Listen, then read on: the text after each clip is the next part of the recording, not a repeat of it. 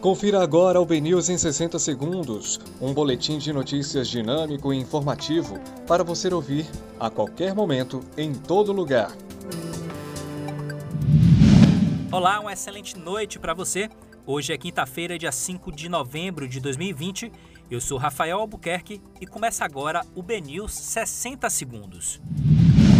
Zé Raimundo quer incentivar a agricultura familiar e fala em cautela para a volta às aulas em Vitória da Conquista. Camelôs reclamam de taxa de condomínio do shopping popular de Feira de Santana.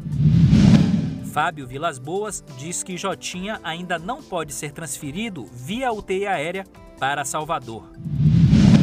Josafá Marinho e Ângelo Almeida assumem como deputados estaduais na Assembleia Legislativa da Bahia.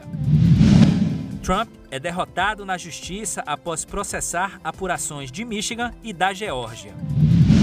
Na Arena Fonte Nova, Bahia recebe Melgar precisando de reação para se classificar na Sul-Americana.